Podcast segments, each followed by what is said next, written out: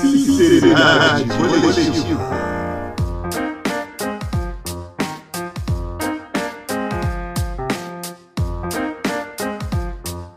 Bom dia, boa tarde, boa noite!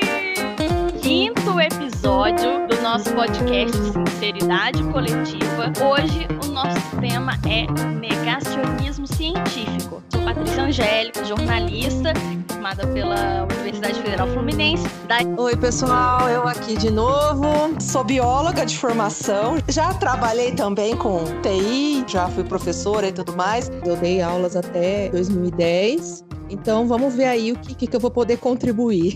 Temos também a Débora. Psicóloga de formação, apesar de ter trabalhado apenas 12 anos na área. Eu já fiz de, de tudo um pouco nessa vida. Vamos ver o que, que pode render essa conversa. Acho que vai ser bem interessante. E temos dois professores hoje para nos acompanhar nesse papo. De Vitorinha, o Luiz, né, Luiz? Tudo bem?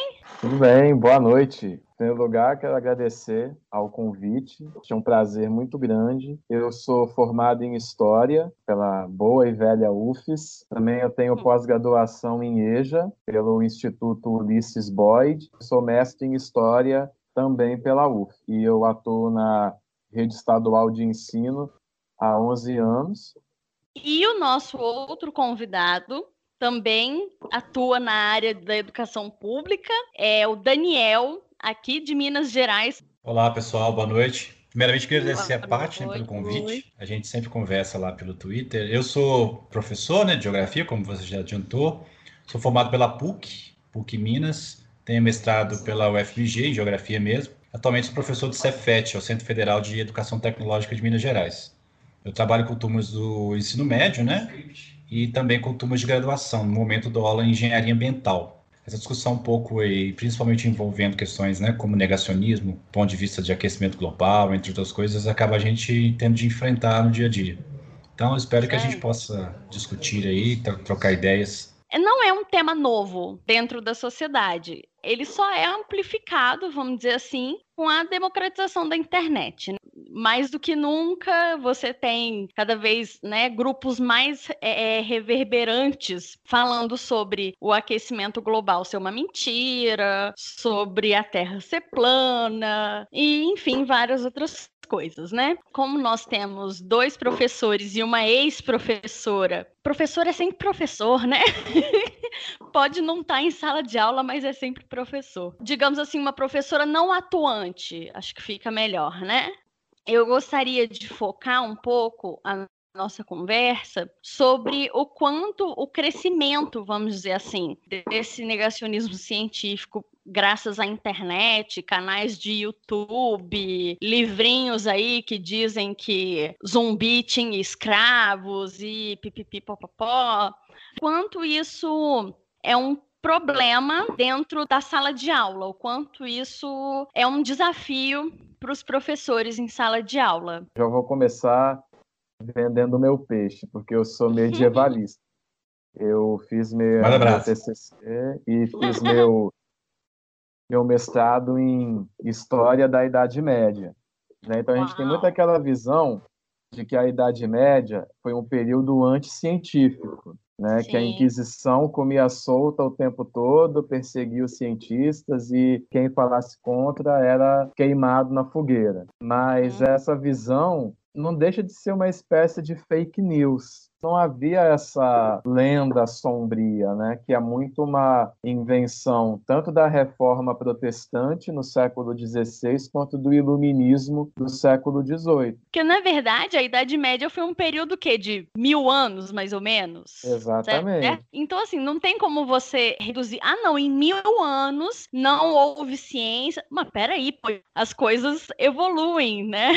Por exemplo, a Inquisição, ok, ela realmente foi uma invenção da Idade Média, mas ela surgiu em 1231, ou seja, já no período final. E o período assim do grande terror que ela gerou já foi século XVI, século XVII, ou seja, idade moderna adentro. Poxa, mas a igreja não teve lá o negócio, o caso com Galileu, com Giordano Bruno, esse estranhamento mesmo entre né, igreja e ciência, que aí já a gente vê as sementes do negacionismo, começa a partir do século XVI e vem muito Sim. na esteira da reforma protestante. Tem um autor até que diz que a reforma protestante foi uma heresia que deu certo, que as outras heresias que surgiram na Idade Média, tinha algumas que eram tinham umas ideias bem parecidas com Lutero, Calvino, mas foram suprimidas pela igreja. Mas a reforma protestante não, ela conseguiu não só sobreviver, quanto também florescer. Tanto que Sim. os ramos do protestantismo estão florescendo aí até hoje. E no século XVI, com a reforma e a igreja percebendo que ela não estava conseguindo sufocar, né, ela se sentiu acuada. É aquela ideia assim de que nós, enquanto igreja, estamos em perigo de sobrevivência, temos um inimigo novo, e aí entra todo aquele contexto da contra-reforma. A igreja ela fez uma autocrítica, investiu melhor na formação dos padres, proibiu a venda de indulgências, né? mas ela também aferrou ainda mais a sua doutrina. Foi tão forte que ela passou a, a considerar como dogmas não só coisas religiosas, mas coisas científicas também.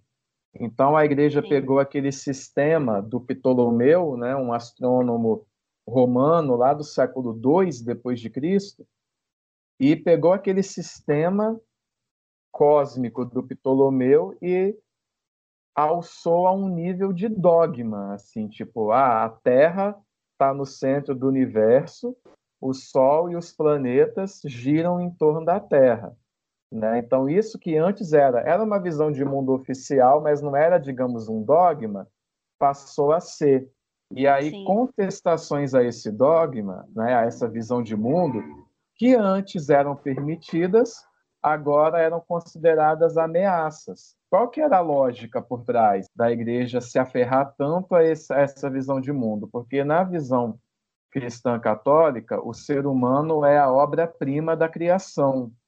Então, o lugar onde ele habita, a Terra, tem que estar no centro do universo. E se explica por que o Nicolau Copérnico ele só organizou o livro dele para publicar depois que ele morresse, porque ele temia ter problemas com a Inquisição o Giordano Bruno não teve tanta sorte, né? Ele foi queimado vivo em Roma. Ou tanta esperteza, né? Porque eu diria que Copérnico foi esperto inteligente de virar e falar assim, não, galera, segura aí, eu sei que o negócio é, é, importante, mas vocês segurem aí, porque eu quero, eu ainda quero viver um pouquinho mais. É, né? o, o Giordano Bruno, ele era mais ousado. E aí, uns 20 anos, 30 anos depois do, da morte do Giordano Bruno, Galileu surge.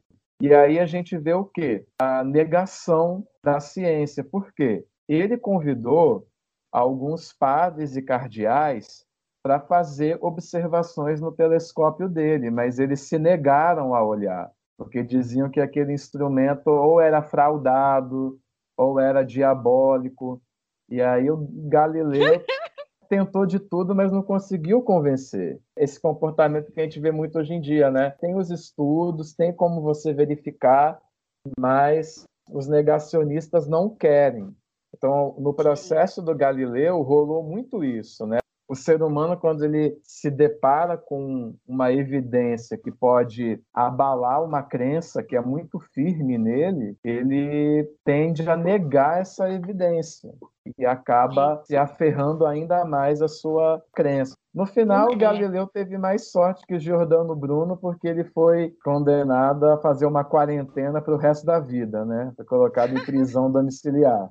Em última análise, essa coisa do negacionismo nada mais é do que uma forma de exercer o poder vindo da igreja ou vindo da política, uma forma Sim. de você manipular as pessoas. Qualquer Exato. instituição que exerça poder, seja ele político, social, né?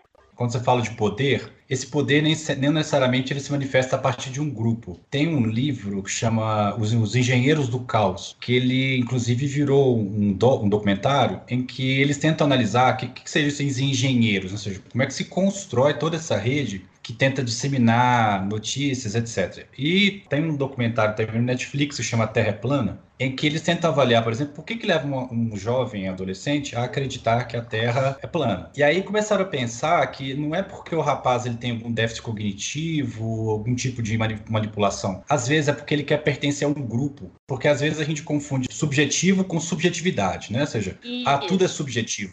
Não é bem assim. E aí eu pego um pouco aqui para minha área, quando eu vou trabalhar, por exemplo, cartografia.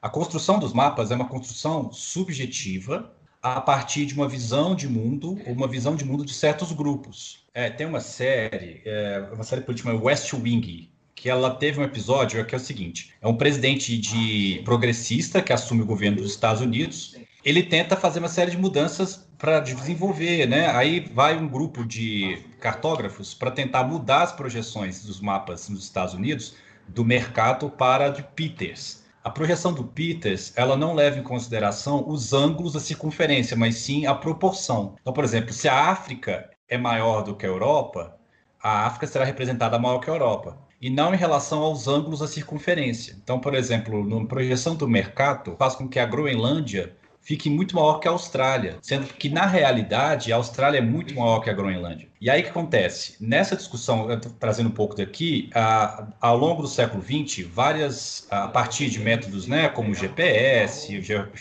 georreferenciamento, tentaram discutir, por exemplo, como que a construção dos mapas é uma construção de um valor, de, uma, de um poder de uma nação em relação ao outro. E aí começa-se, então, a pensar em formas de desconstruir e tentar entender a, o, a visão de mundo e a subjetividade que estava ali naquele mapa. Só que aí, vamos avaliar os mapas a partir dos seus métodos, de suas visões de mundo daqueles que o fizeram. Dessa discussão interessante, ponto de vista de, né, de avaliar quem está por trás da construção de mapas, começou a ideia, usar a ideia de que a NASA, ou de que empresas, ou de que empresários criaram a ideia de que a Terra é um cilindro ou um, ou um geoide, né, alguma coisa, ou é redonda, e de que, na verdade, é uma manipulação dessas informações para que a gente acredite que ela seja assim, quando, na verdade, ela é plana. Você parte de uma ideia interessante, que tem um nexo, que faz um sentido científico, de você pegar o que está por trás daquela discussão e manipular essa discussão e trazê-la para um plano,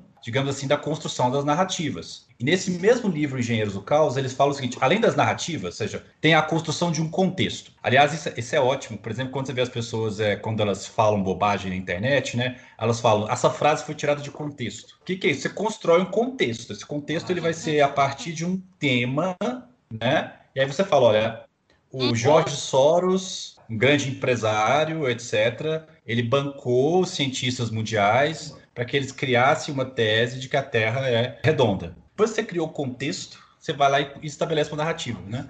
Então, ou seja, eu acho que também, concordo com a Débora, tem um pouco de poder, né? Claro que tem uma relação de poder, mas tem uma relação também de pertencimento. Ano passado eu tive um aluno que ele era militarista. Ele sabia todos os tanques, todos as, os, os aviões do exército dos Estados Unidos, do exército russo, do exército, enfim, ele tinha um conhecimento absurdo militar. E aí eu ficava espantado com o conhecimento militar dele, tentava entender por que, que ele era sempre contra as teorias, digamos assim, como a questão da China, que a China era um grande mal, etc, etc. E aí eu fui tentar avaliar que, na verdade, ele é um aluno que tinha pouco, poucos amigos na escola. O assunto dele, que ele gostava de discutir militar, ele não se encaixava em grupos. Quando os meninos estavam discutindo, sei lá, festas, etc., ele não tinha uma identificação com aquilo. E aquilo para ele é uma forma dele se identificar junto com outros alunos que também não se identificavam com essa lógica de festas e tal. E ali eles se sentiram inclusos, eles se sentiram participantes dentro de um grupo. Então, às vezes, esses, esses mecanismos de negacionismo, eles têm muito mais do que uma simples relação de poder, mas tem ali uma ideia de pertencimento, né? Certo. O poder é de quem arrebanha esse povo. É, às vezes, igrejas que prometem é, milhões de coisas para as pessoas que você sabe que não vai cumprir, não adianta você não vai comprar com cartão de crédito a sua entrada no céu, coisas nesse sentido, entendeu? A gente vê muito essa coisa de direcionamento de um discurso com aí uma tentativa de, de justificar ações políticas com um intuito econômico, justamente no, no negacionismo do aquecimento global. Tem muita fala do, do, Trump que a gente vê o quê? Ele vai negar o aquecimento global para ele justificar todas as políticas públicas em relação ao incentivo do uso dos combustíveis fósseis. Está mais do que comprovado que o aquecimento global está sendo causado pelas ações do homem. A gente tem diversos trabalhos publicados de, de diversas áreas, a gente pode citar aí que tem biólogos, você tem químicos, você tem físicos, você tem geólogos, você tem gente de tudo quanto é lugar publicando e confirmando. A gente viu agora na pandemia os efeitos de na China que a poluição diminuiu drasticamente quando você teve uma queda da, da produção industrial e circulação de carros. Então aí a gente tem uma confirmação científica de que o que está acontecendo em relação à temperatura e derretimento de calotas polares e tudo mais tem um, um fundo aí nas atividades humanas. A gente tinha um negacionismo lá há séculos e séculos atrás, quando a gente não tinha a quantidade de informação que a gente tem hoje. As pessoas negavam porque elas não entendiam, porque ia contra uma crença. Agora, hoje a gente vê que a pessoa até tem um certo conhecimento, só que ela não tem um filtro, né? O que ela recebe, ela não verifica. E se está de acordo com alguma crença dela, ela vai propagar aquilo, vai usar o WhatsApp, vai usar a internet e vai pra, passar para frente. É a coisa do imediatismo aí de novo. A pessoa lê, ela, ah tá, é real, tá certo, se é de acordo com, com alguma coisa que ela acredita e se encaixa em algum discurso, algum ideal dela, ela já passa para frente. Aí entra também um pouquinho numa coisa que a gente discutiu agora no, no nosso programa sobre a pandemia, o nosso último episódio, que é a questão, principalmente no Brasil, tá? Não, tô, não vou nem entrar assim, falar mundialmente, porque nós temos um, pro, um problema educacional. Sim. Infelizmente, nós ainda temos uma porcentagem de analfabetos, semi-analfabetos, analfabetos funcionais, então, né? E aí isso tudo também dificulta essa questão Contribui, da pessoa claro. ter esse, esse senso crítico de, de ler um, um, alguma coisa e conseguir ter essa coisa de, pô, mas será que isso aqui é verdade? Será que não é? Aqui no Brasil a gente tem uma, uma, coisa meio elitista de tipo assim, vamos dizer, se eu falar que eu tenho um diploma X, eu posso não ter nenhum estudo numa determinada área. Mas se eu falar sobre essa área com convicção, as pessoas podem acabar acreditando. Vamos dizer assim, essa carteirada de não, eu sou estudado, é, alguns colegas, eles já, à medida que começam a surgir teorias negacionistas, conspiratórias, eles já cortam o aluno, não deixam o aluno falar. Na minha visão, isso não ajuda muito a aproximar e tentar entender o que, que o aluno está tá dizendo. Eu vejo muitos alunos falando assim: ah, o professor não me deixa falar, professor não deixa expressar. Uhum. Isso acaba ressoando muito, muito mal, assim. O que, que eu costumo fazer? Quando a gente está discutindo, por exemplo, uh, aquecimento global, né, é, entre eu, essas, esses conteúdos, por exemplo, a questão da, da cartografia, eu sempre tento mostrar para os meninos qual foi o processo, a metodologia, qual foi o percurso científico que aqueles cientistas foram fazendo. Então, por exemplo, no caso do aquecimento global, a gente tem ainda pouca informação do ponto de vista da formação da Terra, lá nos 3, 4 bilhões de anos atrás. Então a gente tem muitas teorias, né? ou seja, muitas ideias ainda em, em, em discussão. E aí, quando a gente vai trabalhar elas, eu sempre gosto de, de usar tem um documentário que chama A Grande Farsa do Aquecimento Global, está disponível no YouTube. É um documentário muito bem feito, mas que é, tenta a todo momento que o aquecimento global existe, mas ele não é fruto do processo antrópico. Então, a Terra está aquecendo, mas não do ponto de vista do aquecimento antrópico, gerado pela ação humana, e sim por uma ação da própria Terra. Usa a ideia dos raios cósmicos, usa a ideia de que os oceanos são grandes termômetros, né? E três quartos da, terra, são, são água, então eles, eles, eh, eles demoram a esquentar, e à medida que eles vão esquentando, isso vai gerando mais tempo e tal. E eu não gosto, por exemplo, de impor a minha visão diretamente. Eu sempre coloco os meninos para participarem de, e mediar uma, uma discussão entre eles. Então, por exemplo, um aluno vem falar que o aquecimento global é uma invenção da indústria vinculada ao Jorge Soros, tem a ver com as indústrias de energia renováveis para acabar com o uso de petróleo. A forma isso é necessariamente ruim? Se isso for verdade, se essa teoria ela é errada, de que de fato foi uma invenção dos Soros para gerar mais energia renovável, isso é ruim? Vamos tentar pensar. O que, o, que, o, o, combustível fóssil gera de problema? Fulano, o que, que você acha? E aí eu, eu, eu jogo os meninos para participar, porque não fica só, ah, o professor está falando e, eu, e ele está me, me batendo, batendo de frente comigo. Na verdade, eu faço o contrário, eu jogo os meninos para participar. E eu gosto de saber o que, que os meninos trazem de conhecimento. E ao mesmo tempo que ele vai falando, ele fica sem graça. No dia que ele, eu vou eu ou alguém vai colocando, né, contra, contrapontos, mas isso tem um, tem um custo. Eu, por exemplo, eu preciso ler muito, preciso buscar muita informação sobre, buscar os meios mais atualizados, né?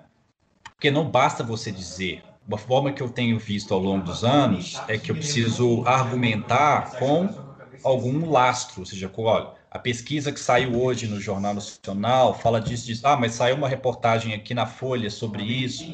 Ah, a revista Nature publicou alguma coisa.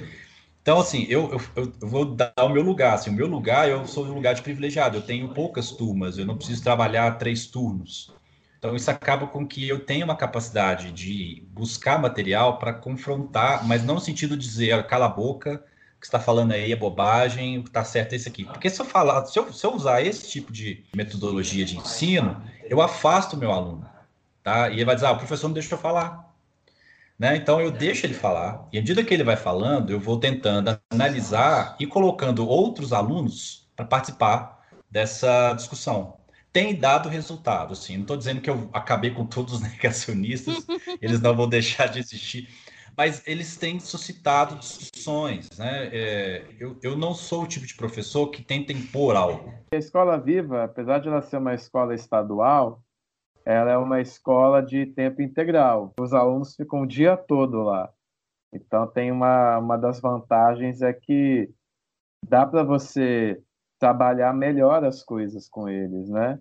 Sem contar a questão hum. da estrutura da escola, que é uma estrutura bem melhor do que as demais escolas assim do Mas estado. o nível dos alunos que você tem lá é bem diferente do nível do Cefet. É, o Cefet, tem o maior problema é. O maior problema é esse, assim, com muita, muitas defasagens de aprendizado. Então a gente tenta fazer o possível, né? Só que o bom é que lá a gente tem muito espaço de discussão. E eu concordo muito com o Daniel, assim, desse, desse método dele, que eu tento usar na medida do possível algo parecido. Bater de frente com o menino e falar assim, não, essa visão tá, tá errada, não, não ajuda nada, assim, só deixa o, o aluno mais aferrado ainda a essa visão. Então você tem que trabalhar junto com ele para ele ir desconstruindo, né? Tem que incentivar uma discussão com ele, que aí ele vai desconstruindo pouco a pouco essas ideias.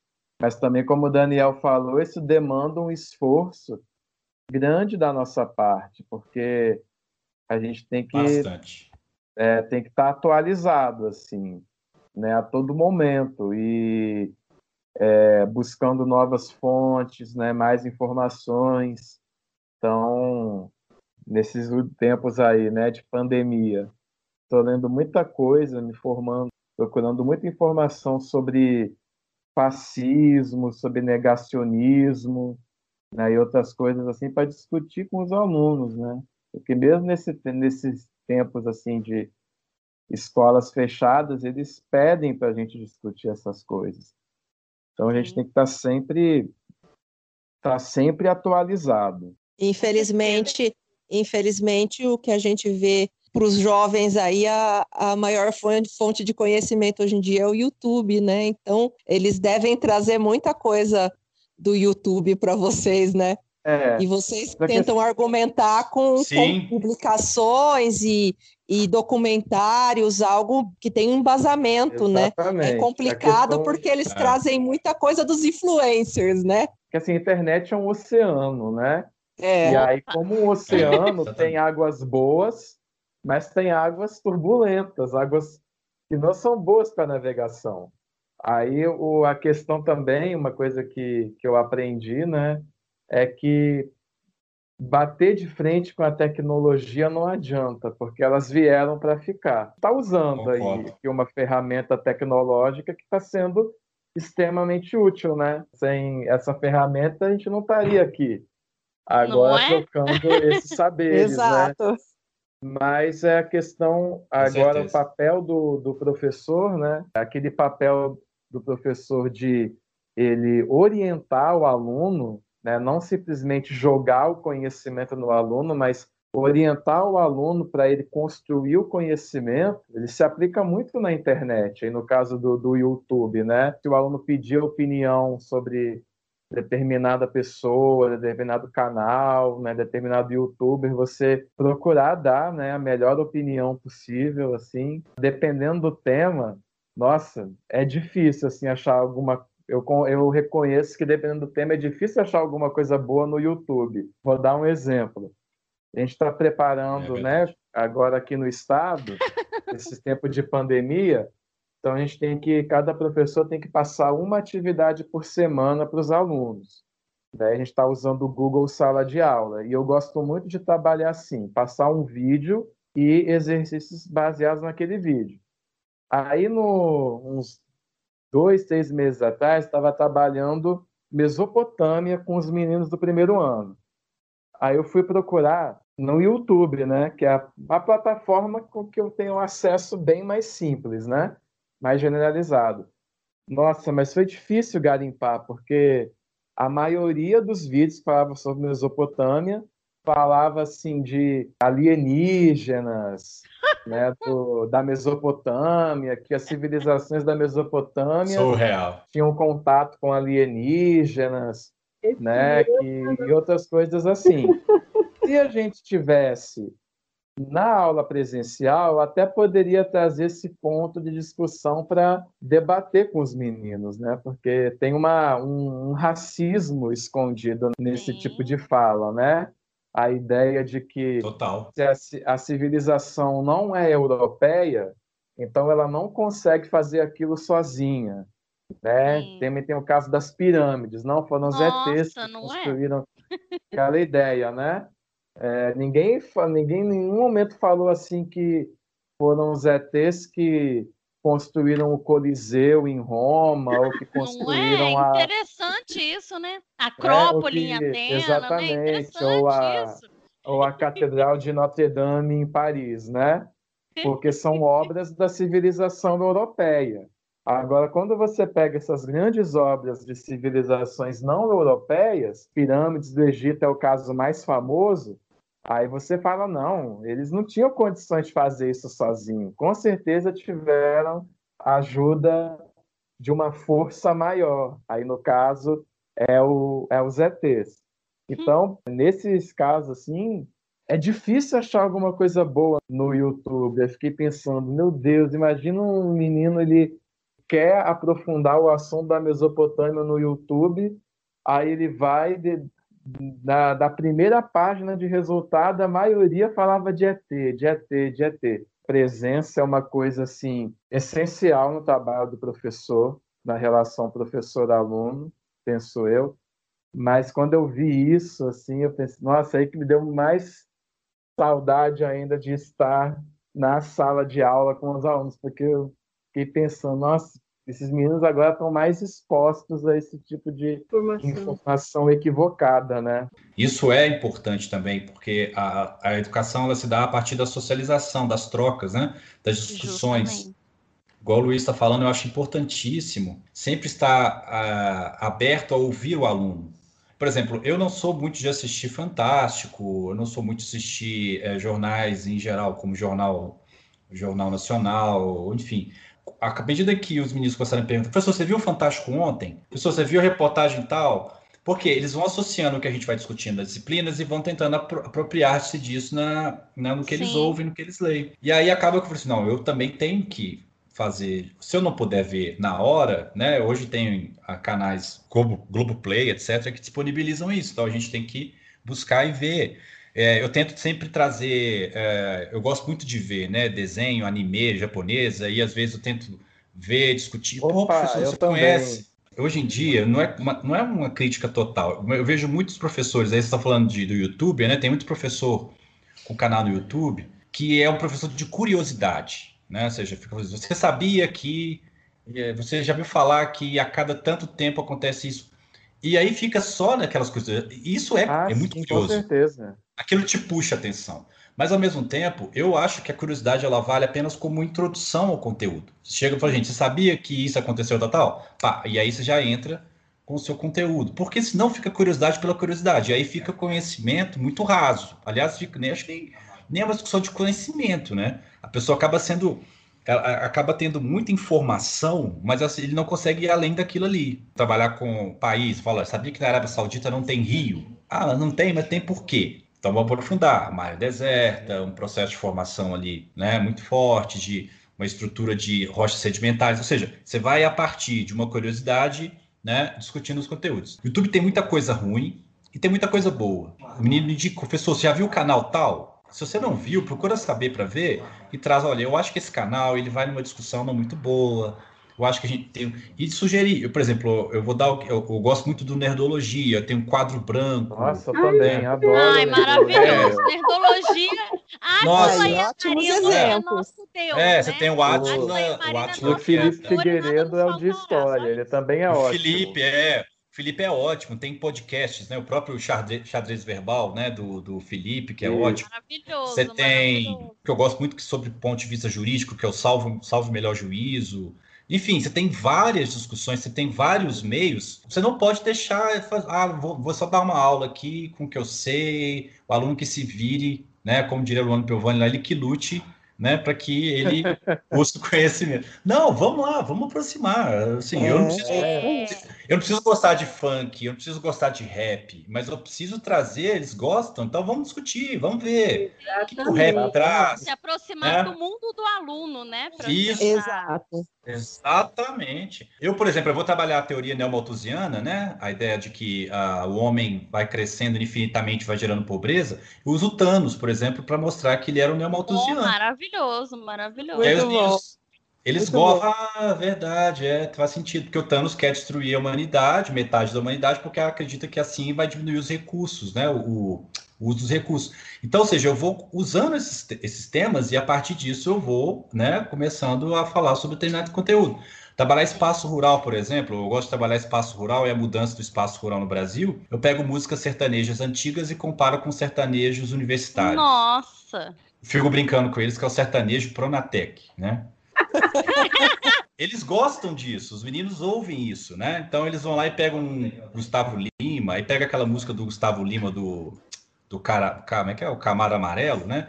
E aí vão tentar entender o que, que ele está querendo dizer ali, que ele era pobre, né? Que ninguém olhava para ele, de repente ele ganhou uma herança, né? Ao ganhar essa herança, ele ficou rico e comprou um cara, Camaro, Camaro Amarelo. Então, ou seja, tem uma relação ali de uma, uma mudança social. E aí pega, por exemplo, fogão de lenha lá dos dos anos 60, não, né? Na, na Por que, que é fogão de lenha? Na comparação do, do, do, do, do Camaro Amarelo, tem aquela música do cara que pega o cavalo e disputa com a caminhonete do outro. Que eu amo essa música. Pois é. Que espaço rural é esse, né? Ou seja, qual é a mudança do espaço rural que faz o cara, por exemplo, pensar em beber e pegar a mulherada se na época, por exemplo, na década de 60 e 70, ele está falando de um, de um homem do campo que está chorando porque ele tem que deixar a mãe dele, porque ele sente falta do fogão de lenha. Os meninos montam uma apresentação, ou eles apresentam, ou eles fazem uma, um, gravam um vídeo em que eles têm, têm que pegar uma música do chamado sertanejo clássico, né, como chamado sertanejo é, como tu fala de Pronatec. E aí eles vão analisando e, e, analisando as letras. É sim, tem trabalhos excelentes. E aí no Enem cai uma, um trecho de uma entrevista do Geraldo, né? O Geraldo, Geraldo esqueci o nome agora, que fez o Romaria. É, como é que ele chama? É o Renato Teixeira. Renato Teixeira. Geraldo não. Tô... Renato Teixeira, ele falando que não é dá mais. É porque ele gente... era parceiro do Geraldo Azevedo, por isso que você isso, é.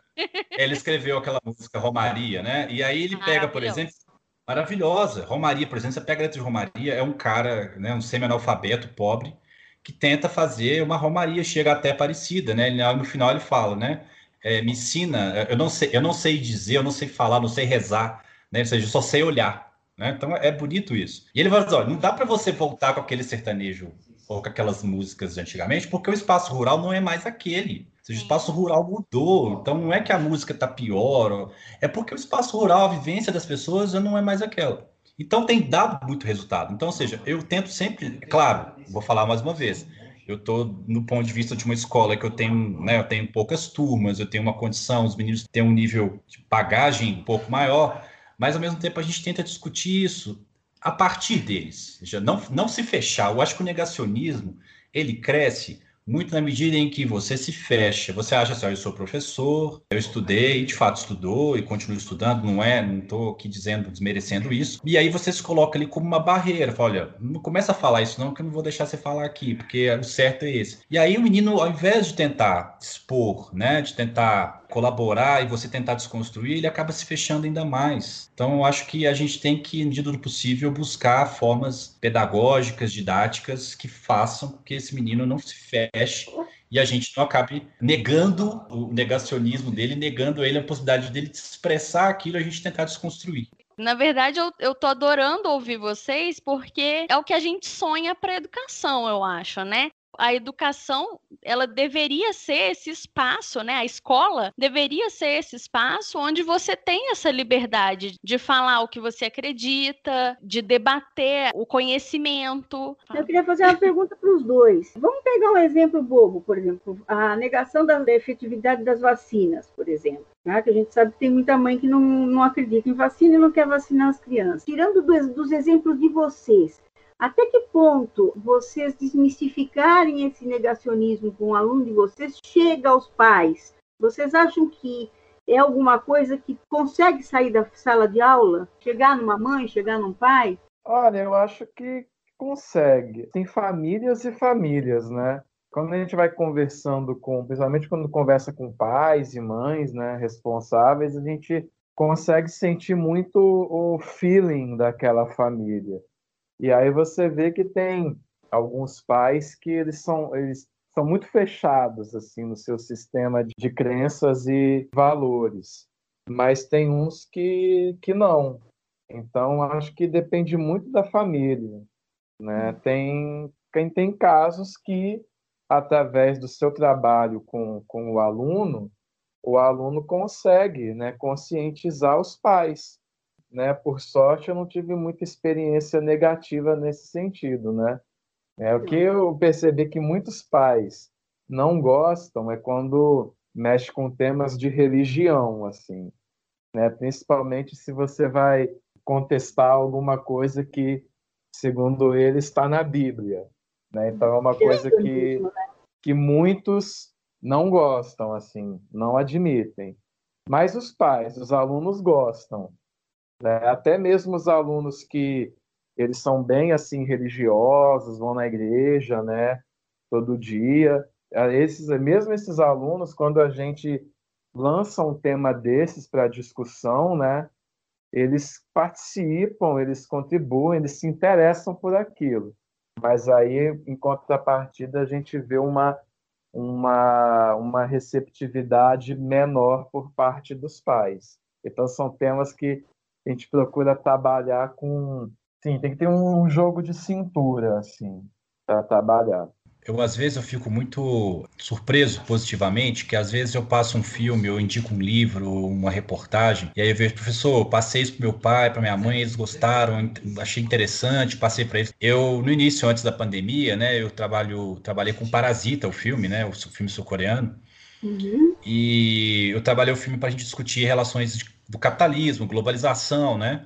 Assim, os meninos ficaram muito interessados, né? E aí no final, agora, no, no final, não, no retorno às aulas remotas agora, que foi na semana que passada, muitos alunos falaram, professor, indiquei o filme para o meu pai, ele adorou, para o meu irmão, a gente está vendo, aí já está vendo outros filmes sul-coreanos, ou seja, descobriram que existe cinema além dos Estados Unidos, né? No caso das vacinas, eu, eu, trabalhei uma vez uma atividade com os meninos, tentando discutir a relação das vacinas do ponto de vista coletivo. Seja, a ideia de que, no, no caso da geografia, né, como que a vacina ela se espacializa, ela se espalha, né, do ponto de vista positivo e negativo, ao longo do tempo. Então, eu pego, por exemplo, exemplos clássicos lá, por exemplo, vacinação de poliomielite, e mostrar para eles, por exemplo, atualmente o sarampo voltou em São Paulo, né? Ou seja, São Paulo teve dezenas de pessoas que morreram de sarampo, que tinha sido erradicado no país. E tento mostrar para eles que a vacina ela não é simplesmente uma escolha, eu não quero ou eu quero tomar. É uma ideia coletiva, ou seja, se eu tomar ou se eu não tomar, o que, que isso traz de consequência para o meu pai, para minha mãe, para o meu vizinho. E a gente tenta discutir isso desde, desde esse ponto de vista. E também usando a ideia de que há falácias, né? Dizendo que a vacina causa autismo, de que vacina causa, ou teriam chips, ou seriam controles, formas de controle dos, dos países. E aí tem uma série marca que. Da besta. Isso, né? Tem uma série ótima que passou na, no canal é, Channel 4, da, o canal britânico, que vai ganhar uma versão agora da Amazon. Chama Utopia, que é baseado numa graphic novel que é um cientista que cria uma vacina e aí eles querem descobrir qual é essa vacina. E eu passei, eu passo um episódio para os meninos em que mostra claramente como que se cria uma teoria a partir disso, para desconstruir. Porque qual é a ideia? A ideia de que, caso atual, né, criou-se uma pandemia, esse vírus é chinês, é construído em laboratório, etc., para que a China domine o mundo e que a China, a partir disso, crie uma vacina, né? Essa vacina chinesa vai, digamos assim, ou esterilizar ou causar algum problema genético no mundo ocidental. É um vírus chinês, então nós vamos ver, por exemplo, que a maior parte das infecções que nós tivemos no Brasil vieram de países europeus, pessoas que viajaram para a Europa ou que estavam na Europa né? E trouxeram para cá. Então, ou seja, a, a, ideia é sempre essa, assim. E, mas do ponto de vista de participação, eu vejo muita coisa positiva. Aí você falou, o Luiz falou um pouco da religião, né? Eu não é muito o meu assunto, apenas quando eu vou falar, por exemplo, geopolítica, e acaba que a religião ela envolve um pouco, mas eu sempre tento perguntar para a sala, tem algum judeu aqui? Tem algum católico? Tem algum evangélico? Eu dou a liberdade porque eu falo assim, gente, se eu estiver falando alguma bobagem aqui da religião, vocês podem se manifestar. E isso funciona. Então, por exemplo, outro dia eu estava falando sobre judaísmo e tal, né, de que eles acreditam no que. Um aluno foi e falou, professor, levantar um professor, na verdade, nós judeus não acreditamos nisso, acreditamos nisso, nisso, nisso. Falei, oh, beleza, obrigado, aprendi com você, valeu mesmo. Porque senão, né, a ideia é sempre construir eu, eu, vou falar de, de um, um, assunto de religião, eu vou tentar me informar, tentar me, mas não é a minha área, então eu tento sempre trazer isso para eles tem alunos evangélicos, alunos católicos. O Cefet tem um grupo de estudo de alunos evangélicos que são muito receptivos, né? Ou seja, é, é, claro, eu acho que eles têm a fé, têm as, têm as crenças, mas elas não se chocam. Eu, pelo menos nunca teve isso em sala de aula de falar, professor, é, você está falando uma bobagem ou fica calado, ou enfim. É, é, eu não digo se ele vai ele vai concordar comigo, mas ele vai trazer a discussão para os pais, para os tios, para os irmãos, e isso vai espalhando. Uma das coisas que também fecha as discussões, às vezes os debates, é a ridicularização. Tipo assim, o cara vira e fala assim, pô, então para que, que eu vou conversar com você se, se eu, tô, eu tô falando aqui o que eu penso e, e você está me chamando de idiota, de burro, de. Enfim, né? É, quando a gente faz isso, a gente está usando os mesmos métodos do, dos negacionistas, né? Justamente. Ofensas. Eles apelam muito para o lado pessoal, para a emoção, né? A forma como estão dando abertura para os negacionistas, especialmente na mídia televisiva, vocês não acham que isso está legitimando demais os negacionistas e estimulando a propagação do discurso, especialmente agora em um momento de pandemia e negação da ciência, que a gente está vendo que esse discurso e essa essas ideias estão sendo extremamente prejudiciais para o combate à pandemia? É uma questão complicada. Penso que é necessário dar espaço para promover o debate, porque como acho que se simplesmente chegar e proibir, só vai dar pano para manga, mais pano para manga para esses negacionistas, né? Que no fundo a gente vai estar agindo como eles. Acho que a arma, a melhor arma é o debate mesmo. Porque no final, pelo menos a minha experiência de acompanhar, né, de participar também desse tipo de debate é que a ciência no final ela vence, porque essas pessoas negacionistas elas ficam sem argumento rapidamente e aí já começa a, a atacar, tentar fazer tipo é, usar outros tipos de argumentos, né? O mais clássico é quando você vai criticar o governo atual, né? Eu fiz uma postagem aí no Facebook, né, criticando a, a fala lá do, do Bolsonaro, né, que, que ele falou, ameaçou o jornalista de. E aí imediatamente já, já veio uma pessoa comentando, tá, mas e o Lula? E o PT? né? Ou seja, é, não tem argumentação para defender o presidente e aí já apela para isso, né? Eu acho que o debate ele é importante porque ele expõe a fragilidade da, da argumentação. Mas aí também tem que saber a hora de parar, porque o negacionismo ele é caracterizado por uma reatividade muito forte. Então, quando você contesta os argumentos e apresenta uma visão embasada na pesquisa histórica, nas pesquisas descobertas científicas, eles já partem para o ataque, para a agressividade. E aí, se você cair nesse, nessa armadilha, aí realmente não compensa, porque aí vão acusar você de ser violento, de ser intolerante, né? Então tem esse lado também. O que acontece? Eles falam assim, olha, a grande mídia não mostra isso, né? É um dos principais ah, você nunca vai ver isso na grande mídia, né? Então, criou esse contexto.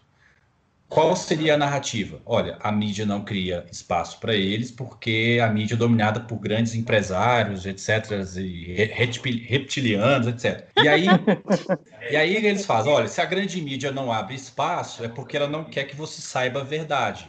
E aí é interessantíssimo que quando esse contexto se cria, é difícil você tentar dialogar com a pessoa. Porque, Vata, ah, mas quem te falou isso? Ah, você, viu, você leu aonde? Ah, você leu na Folha? Ah, a Folha, Folha pertence a, a X, ao empresário Y. Não abrir espaço para eles é um problema. Se abre o espaço e não tiver alguém para contra-argumentar, é um outro problema. Então fica a fala pela fala. Então, por exemplo, a Folha fala assim: presidente chama coronavírus de uma gripezinha. Ou então fala assim: presidente diz que o número de mortes no Brasil é menor do que país tal. Ou seja, quando a Folha faz presidente diz, é, ou seja, ela está legitimando o discurso dele, porque em geral as pessoas leem a manchete. Né? Então, ou seja, o presidente diz tal, tal, tal coisa, mas não há né, garantia de que isso seja verdade. Falta um complemento. E aí também tem outro problema. Se você cria um debate de dois grupos, né, um a favor e um contra, esses grupos vão recortar essa fala e vão dizer lá, fulano lacrou, fulano calou, fulano uh, fez isso, acontece né? tanto. E tiram, aí, aí que tá, eles criam um contexto, depois eles recortam e depois jogam um outro contexto e estabelecem uma narrativa. Jornalista X calou a boca de ciclano. Aí você vai ver é um trecho que não dá, não dá o, o continuidade ou que não tem a resposta. Agora, para gente que está em sala de aula, vai chegar isso seja esse debate frágil, seja como o Luiz falou, que é um debate né, ad hominem, né? E o PT, e o fulano, o fulano roubou mais. A gente vai ter de lidar com isso em sala de aula. Então, aí entram esses, esses universos todos. E aí a gente tenta, de todo possível, ouvir esse aluno, trazer o debate, porque igual o Luiz falou, falou assim, ah, cala a boca aí, esse, esse negócio de terra, terra plana é ridículo. Sim, isso vai gerar um, um, um movimento muito pior porque se você deixar de falar e contra-argumentar e trazer exemplos, botar os meninos para falarem juntos, pesquisarem, analisarem, né? Então é complicado, assim. Mas em sala de aula eu acho que a gente tem que dar espaço, não é, não é dar espaço para o negacionismo, é dar espaço para o aluno expor o que ele pensa e a partir disso a gente tentar desconstruir uh, com participação, com argumentação, né? E eu costumo dizer o seguinte, ó, gente, não nas discussões nossas não valem aqui, né, ferir os direitos humanos, né, e nem argumentos pessoais. Sabendo fazer isso, a gente pode conversar sobre qualquer coisa. Resumindo, né, o debate é importante, mas é difícil, né, gente? Para mim, o maior perigo dessa questão de você colocar isso na grande mídia e na maioria das vezes vira uma coisa meio sensacionalista, assim, a sensação que eu tenho todas as vezes nesses debates de ah, vacina é bom ou é ruim, né? Tipo, né, simplificando. A terra é plana ou é redonda? Vira um debate mais sensacionalista, né, do que um, um debate realmente científico. Cai um pouco no que o Luiz falou, de que assim, os caras não têm argumento. Como não há substância no debate, o debate se torna sensacionalista. Não tem substância para sustentar uma programação televisiva. É importante, eu concordo, eu acho não apenas importante, mas necessário até a gente expor, entre aspas, essas coisas. E também tem o problema que o Daniel falou, né? Porque assim, uma coisa é você ver o debate ao vivo só que hoje em dia, com a internet, com as ferramentas que a gente tem aí da pessoa gravar um programa, pegar aquilo ali, editar e não sei o que lá, eu acho que não existe resposta certa. Eu acho que é tudo mesmo na questão assim de vamos tentar, vamos fazer, vamos acertando e errando e corrigindo a rota. 39 anos atrás, eu já estava trabalhando no ano que o Lula foi preso, no estado em São Bernardo. Tinha cavalaria por todo lado onde eu trabalhava. Eu peguei o final da ditadura, eu peguei o Direta Já, eu peguei as caras pintadas, eu, eu já ouvi todo tipo de discurso, eu já tentei convencer todo tipo de pessoa, eu já tentei dialogar com todo tipo de gente. Então, na minha fase, eu estou assim, querendo bater na cara. Sabe? Não, eu estou assim, eu tô sem paciência, juro por Deus, eu estou assim, quando a pessoa chega para mim e vem falar uma abobrinha, estou segurando muito a minha boca, muito. Eu sei que vocês são jovens, eu sei que vocês estão. Eu tenho filho na idade da maioria de vocês, que é professor no IFES também, no, no, IFPA, é, é, é, que fala, mãe, calma, mãe, calma, eu tô calma há 40 anos, sabe? Eu estou tentando ficar calma há 40 anos. Mas, assim, chega uma hora que você... Os meus professores, se sentava na mesa e você ficava muda. E você levantava aquele dedinho bem pequenininho e falava assim, tem uma pergunta. E se ele tivesse de bom humor, ele respondia, ele, ele, ele deixava você fazer a pergunta, né? nem respondia, ele deixava você fazer a pergunta. E se ele tivesse mais bom humor ainda, ele respondia. O professor era uma entidade naquela época, não era como vocês estão falando aí, que vocês fazem hoje. O Leandro Carnal uma vez falou assim que informação não é formação. E aí eu concordo Sim. com ele. Esse excesso de informações que a gente tem hoje em dia, o que era para ser algo, em princípio, bom, né? mais acesso à informação, está se tornando algo ruim nesse sentido, porque facilitando aí a propagação de fake news e, e negacionismos. Essa questão, poxa, mas tem tanta informação aí científica, né, de qualidade, e as pessoas estão buscando terraplanismos e negação de vacina. Tem muita coisa psicológica aí, sabe? Sociológica. Essa questão do proibido, do, do diferente, acaba gerando um fascínio em muitas pessoas, né? Não, vem cá que eu vou te apresentar a verdade que você nunca alcançaria se você continuasse aqui no mundo normal. Mas eu tenho aqui a, a pílula vermelha que vai te mostrar a verdade. Porque ninguém gosta de ser enganado.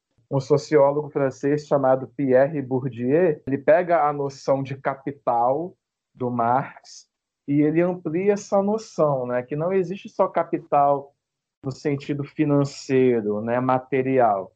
Existem também capital científico, capital social, né, capital religioso, e as pessoas também disputam esse tipo de, de poder.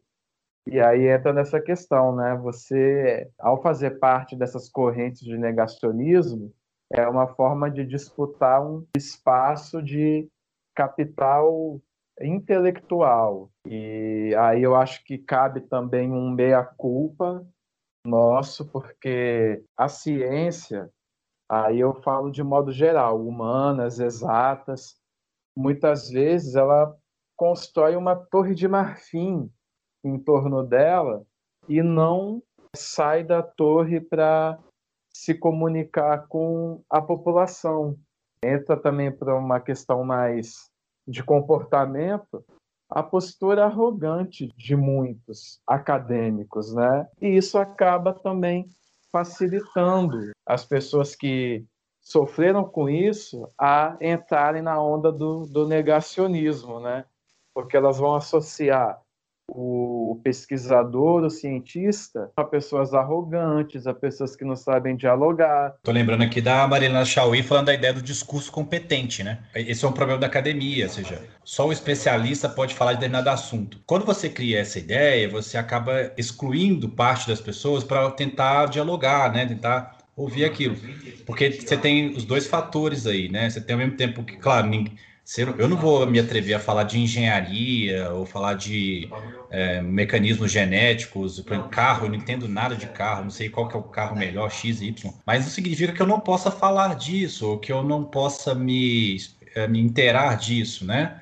E aí, quando você estabelece que só há um, uma pessoa com um discurso competente para falar daquilo, você acaba usando isso contra a, a participação e, a, e a, o debate, né? Outra coisa também que eu acho que a gente, e aí eu falo como professor, é não entrar numa, num debate por exemplo, fulano venceu o debate. Né? Eu acho que a gente não pode pensar o debate como alguém que vai vencer e alguém que vai perder, porque Sim. senão vira uma batalha, e uma batalha no sentido de que eu preciso argumentar melhor que fulano, eu preciso falar por último. Eu acho que a gente tem que entender o debate como, claro, você tem as suas posições, sua ideologia, né? Todo mundo tem uma ideologia, por mais que Zizek fala, né? Quando você fala que não tem ideologia, é porque você tem, de fato, uma ideologia. E deixar isso claro, mas isso não, não, não invalida o seu argumento. Agora, quando você passa, eu tenho que vencer, eu tenho que calar fulano, eu tenho que mostrar para fulano que eu sei mais que ele, aí a gente acaba perdendo. E aí, enquanto professor, esse lugar eu acho um problema, um problema para a gente. A gente tem que entrar não aceitando qualquer argumento, né? Não, não tendo de concordar com qualquer coisa, mas ao mesmo tempo a gente não pode também entrar na ideia de que tem que vencer. Eu acho que a gente tem que ter uma posição um pouco mais focada no diálogo, tentar estabelecer um diálogo. E em alguns casos não vai ser possível. Se você vê que não vai dar certo, aí é melhor parar do que tentar, né? Senão vai partir para uma discussão violenta, pessoal, com, com xingamentos. Então, isso em sala de aula a gente, eu tento evitar ao máximo. Até hoje nunca aconteceu. Algum, chegou algumas vezes a acontecer, quase acontecer, e preferi interromper o debate. Falei, gente, vamos parar por aqui traduzir um conhecimento científico para uma linguagem acessível. Esse é o maior problema de você poder expor esse conhecimento que existe e aproximar um cidadão comum da ciência. E as pessoas que têm formação elas não sabem fazer isso. Então esse é o maior problema, a gente encontrar uma pessoa que saiba falar de uma forma simples, né? Que simplifique algo que muitas vezes é de uma complexidade muito grande. Então, por exemplo, a gente pega aí o Atila Yamarino, trazendo todo esse contexto da pandemia e a ciência envolvida nisso de uma forma, né? Ele tá ali mastigando e passando de uma forma mais acessível. Só que aí o que, que a gente tem? A gente tem aí na mídia esse nicho essa necessidade de expor esse conhecimento científico para a sociedade, mas esse nicho está sendo ocupado por pessoas que não têm tanto conhecimento e acabam se equivocando ou usando aí de um discurso muito simplista para algo que exige um, um, pouco mais de aprofundamento. A linguagem científica acabou virando um símbolo de status dentro oh. da academia. Mas para dialogar com as pessoas leigas, isso não funciona. Jogo, Nada rápido. Destaque do fato. É, eu acho que o fato chamou atenção essa semana é que a gente, por exemplo, quando tá falando negacionismo, né? É, o STF agora, na, na semana passada, ele é, julgou inconstitucional né, uma lei no estado de Alagoas, se não me engano, que era a ideia de censurar os professores a partir da ideia da escola sem partido, né? A Escola Sem Partido, que foi um movimento que tentou, em tese, né, garantir a ideia de que os professores não tomassem partido né, nas discussões em sala de aula sobre gênero, sobre questões de religião, né, sobre temas como aborto, entre outras coisas, ela perdeu espaço no Brasil, né? Então, ou seja, graças todos, a Deus, né? De todos os de todos os nossos Ainda bem. males, Ainda é, bem. acho que a gente pode comemorar essa pequena vitória, né? Eu vi uma reportagem que a Coreia do, do Sul, que estava conseguindo controlar bem o coronavírus, agora está com uma ameaça muito forte do surto descontrolar. Os membros de uma igreja lá da Coreia do Sul estavam desrespeitando as normas de isolamento de segura e de segurança, né, para evitar. Mas de, de novo. novo. É outra igreja, não é a mesma ah, do, do, começo, não. Né? Inclusive. Tá difícil as igrejas, né? Fizeram um protesto na frente do palácio do governo em Seul, e aí já várias pessoas estão contaminadas. Meu então, e, e, eles e uma boa parte dos membros dessa igreja se recusa a receber os profissionais de saúde para serem testados para ver se estão com a doença. Porque qual que é o argumento deles?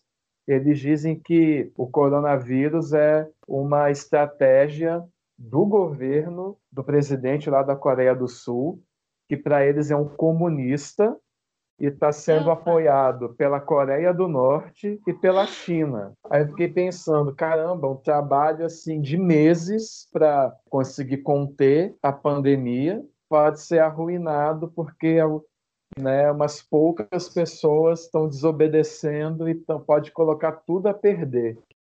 Me chocou muito, foi no final da semana passada, mas foi comentado essa semana, aquela mãe que perdeu a guarda da filha porque levou a menina numa iniciação ao candomblé em Araçatuba.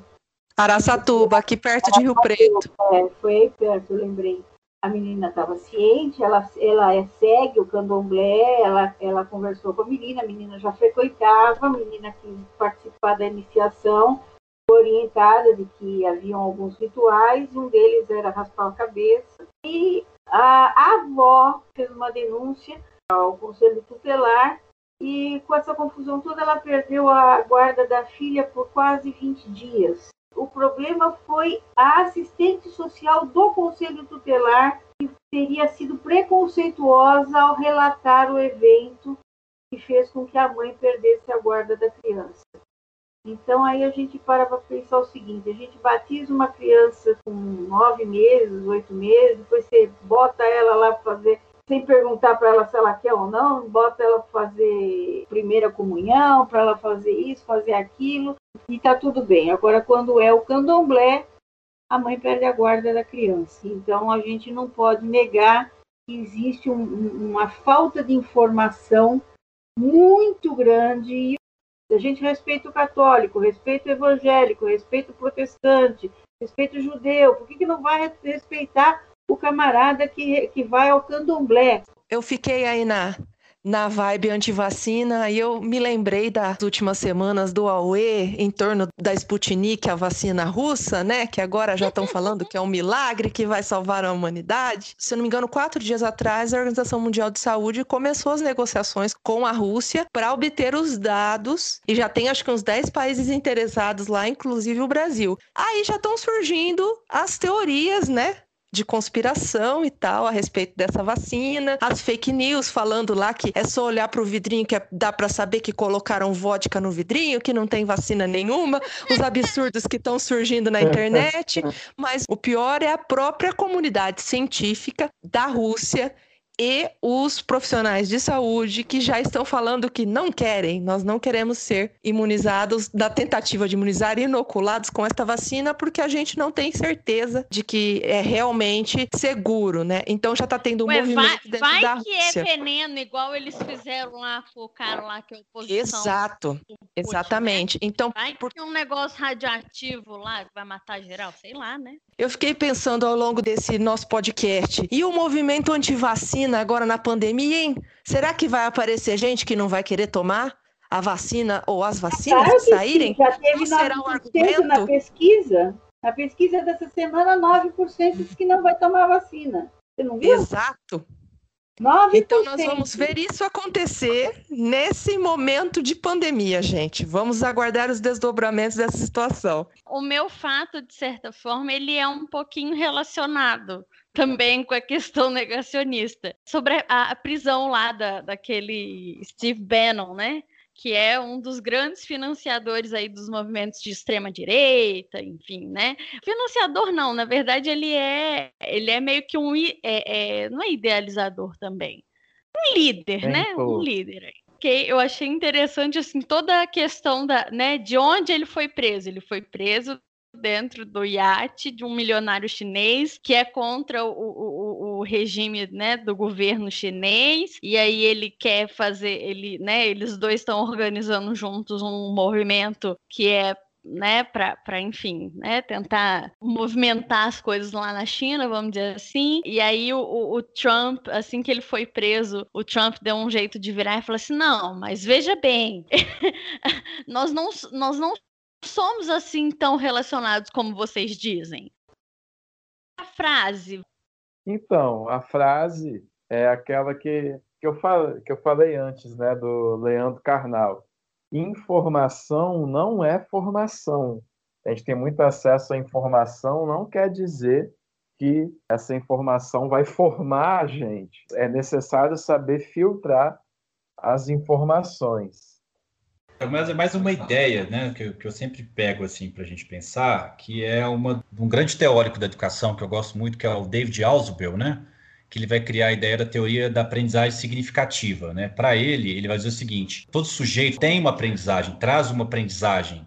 Cabe a nós descobrir ou tentar identificar qual é a aprendizagem significativa para aquela pessoa, né. Então, eu acho que é uma coisa que a gente sempre tem que avaliar quando vai discutir negacionismo é qual é a aprendizagem significativa para aquela pessoa. O que, que ela traz de significativo? Uma coisa até que eu converso muito com a minha mãe, os pais dela, né, como a, grande maioria, trabalharam muito cedo praticamente não estudaram, né? Assim, fizeram o que na época era chamado de primário e olhe lá, né? Mas a minha mãe sempre fala, não, porque a minha mãe, ela era muito inteligente, sabe? Ela não tinha estudo, mas ela era muito inteligente. E aí eu sempre falo para ela, falo, não, mas é porque assim, estudar não dá inteligência pra gente. A inteligência, a gente já, né, ela, ela é meio que uma coisa que você tem. O, o estudo, ele te traz conhecimento que vai te ajudar né, em, uma série de coisas. Mas a, su a, é. a, sua sabedoria, as coisas que você aprende com a vida, né? Assim, com a observação da natureza, com o seu cotidiano de coisas que você vive, que você faz, não tem a ver com o fato de você ter estudado, sabe, ser um pós-doutor ou você ser uma pessoa que é semi-analfabeta. Hoje eu não tenho frase, gente, porque no último podcast que eu gravei, você se lembra, Paty, eu estava muito pessimista. Uhum. E essa semana eu estava muito pessimista também. Aí tudo que eu procurava de frase estava muito desanimador. Aí eu resolvi me abster da frase essa semana, nesse podcast. Tá bom. Vou citar Paulo Freire, que é um cara que, uhum. eu, gostaria, que eu gostaria de ter aprendido pelas bases de Paulo Freire. Se a educação sozinha não transforma a sociedade, sem ela, tão pouco a sociedade muda. Eu gostaria de ter aprendido sobre as bases de Paulo Freire. Sempre atual. Pedagogo valorizado no mundo inteiro e aqui no Brasil, né? Na verdade, eu nem sei exatamente se o Papa falou do, do caso daquela menina, né, que teve autorização judicial para poder interromper a gravidez, que era fruto de um estupro que ela vinha sofrendo há quatro anos. E aí ele postou o seguinte no Twitter: Deus não precisa ser defendido por ninguém e não quer que seu nome seja usado para aterrorizar as pessoas. Peço a todos que parem de instrumentalizar as religiões para incitar o ódio, a violência, o extremismo e o fanatismo cego. Estava conversando com uma amiga minha sobre essa frase e eu falei, né? Infelizmente, as pessoas se esquecem que um dos mandamentos, né, dos dez mandamentos do Antigo Testamento é não usar o nome de Deus em vão. E a indicação? O livro eu vou indicar o 1984 do ah, George não vale. Não vale. Ai, que maravilha. Empatou, pô. Ah, aí você pegou pesado. Maravilhoso. Acabei de reler esses dias. Tem muito a ver com os dias de hoje, assim. Fake news, manipulação, também negacionismo. Eu lembro que eu li esse livro em 2014. Aí agora, seis anos depois, eu, caramba, parece que essa distopia tá, tá mais próxima, né? Mas eu ainda mantenho a, a esperança de que isso não vai acontecer. E ler o livro é uma forma da gente se prevenir contra isso na vida real, porque você acaba ficando mais perceptivo a esses discursos, né?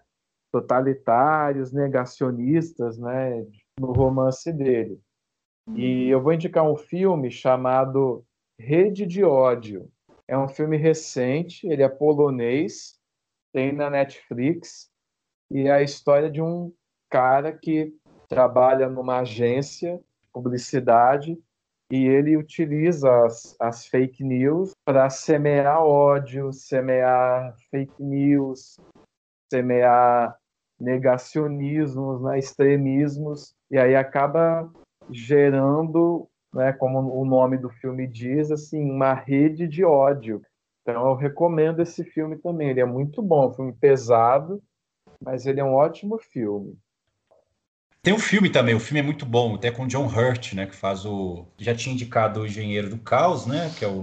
Vou indicar um filme, eu assisti no Amazon Prime, que chama Negação, que é um caso real, né, de uma professora nos Estados Unidos que foi processada no, na corte britânica por um militarista que, diz, que disse e que negava e, e ficou famoso por negar o Holocausto e ele processa ela né, na, na corte britânica e o filme retrata o processo, né, como que ele, a partir de certos argumentos verdadeiros, ele utiliza disso para negar o Holocausto. É, uma, é um filme excelente, até com a Rachel Reis, que faz a, a professora. Eu vou indicar um filme, O Vento Será Tua Herança. É um filme antigo, de 1960, com o Spencer Tracy, mas está na Netflix. Excelente que conta a história de um professor que foi preso porque ele ensinava a teoria de Darwin numa cidade altamente religiosa e ele pega pela frente um advogado disposto a acabar com o professor de qualquer forma. Ele é baseado em eventos verdadeiros, ficou conhecido como o julgamento do macaco. Mito do macaco. Em 1925, numa cidade no Tennessee, nos Estados Unidos, que teve uma repercussão imensa como sempre eu sou mais popular, eu peguei para indicar essa semana essa série nova da HBO, chama Lovecraft Country. Não sei se vocês ouviram falar. Nós temos que pegar para assistir, não pare no primeiro minuto, porque quando começa você já fala: "Nossa, é muito viagem, vou desligar". Acompanhem porque a maior discussão na série vai ser sobre a segregação racial nos Estados Unidos nos anos 50. É o Uau. peso da série, é o mais importante, é o, as, as melhores cenas. A base aí da série é o terror, a fantasia, a gente vai ter lá monstros e, e, feitiçaria e tudo mais, com base no livro de mesmo nome. Só para resumir, um jovem que volta da guerra da Coreia, um jovem negro, e ele volta para procurar o pai, que ele ficou sabendo que tinha desaparecido. E ele recebeu uma carta desse pai com umas coisas meio estranhas, falando que ele tinha uma herança por parte de mãe. E ele não entende o que seria essa herança. O que, que é essa herança? É dinheiro? É uma herança pelo, pelo sangue? O que, que é? E aí ele pega o tio dele, uma outra amiga, e saem de carro para ir pesquisar os fatos que estavam na carta e tentar encontrar o pai. E no caminho, o que eles encontram é isso: toda a questão do preconceito racial e os aspectos ali, os fatos fantasiosos que vão acontecer. Para vocês a, se interessarem um pouquinho mais, a série é produzida pelo J.J. Abrams e o Jordan Peele, que foi o roteirista, diretor, criador do filme Corra, gente. Tô meio igrejeira hoje, como falo. Eu não sei se vocês se lembram, ano passado teve o Sino da Amazônia. E esse fim de semana foi lançado o segundo capítulo de um documentário que é chamado Querida Amazônia. O primeiro capítulo é um sonho social e o segundo capítulo é um sonho cultural. São dois vídeos, né, que estão lá no YouTube. São vídeos assim de menos de meia hora, então é tranquilinho de assistir. Da Verbo Filmes, né, a produtora, em parceria com a rede eclesial Pan-Amazônica.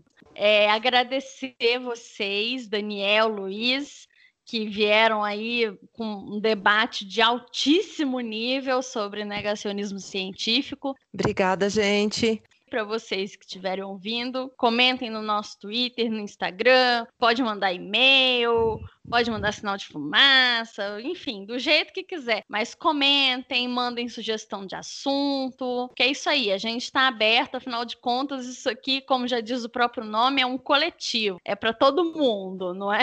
Obrigada aos convidados. E... Agradecer a todos aí. Eu agradeço por essa experiência incrível. Obrigado mesmo. Tchau, tchau. Um abraço a todos. Uhul. Tchau. Uhul.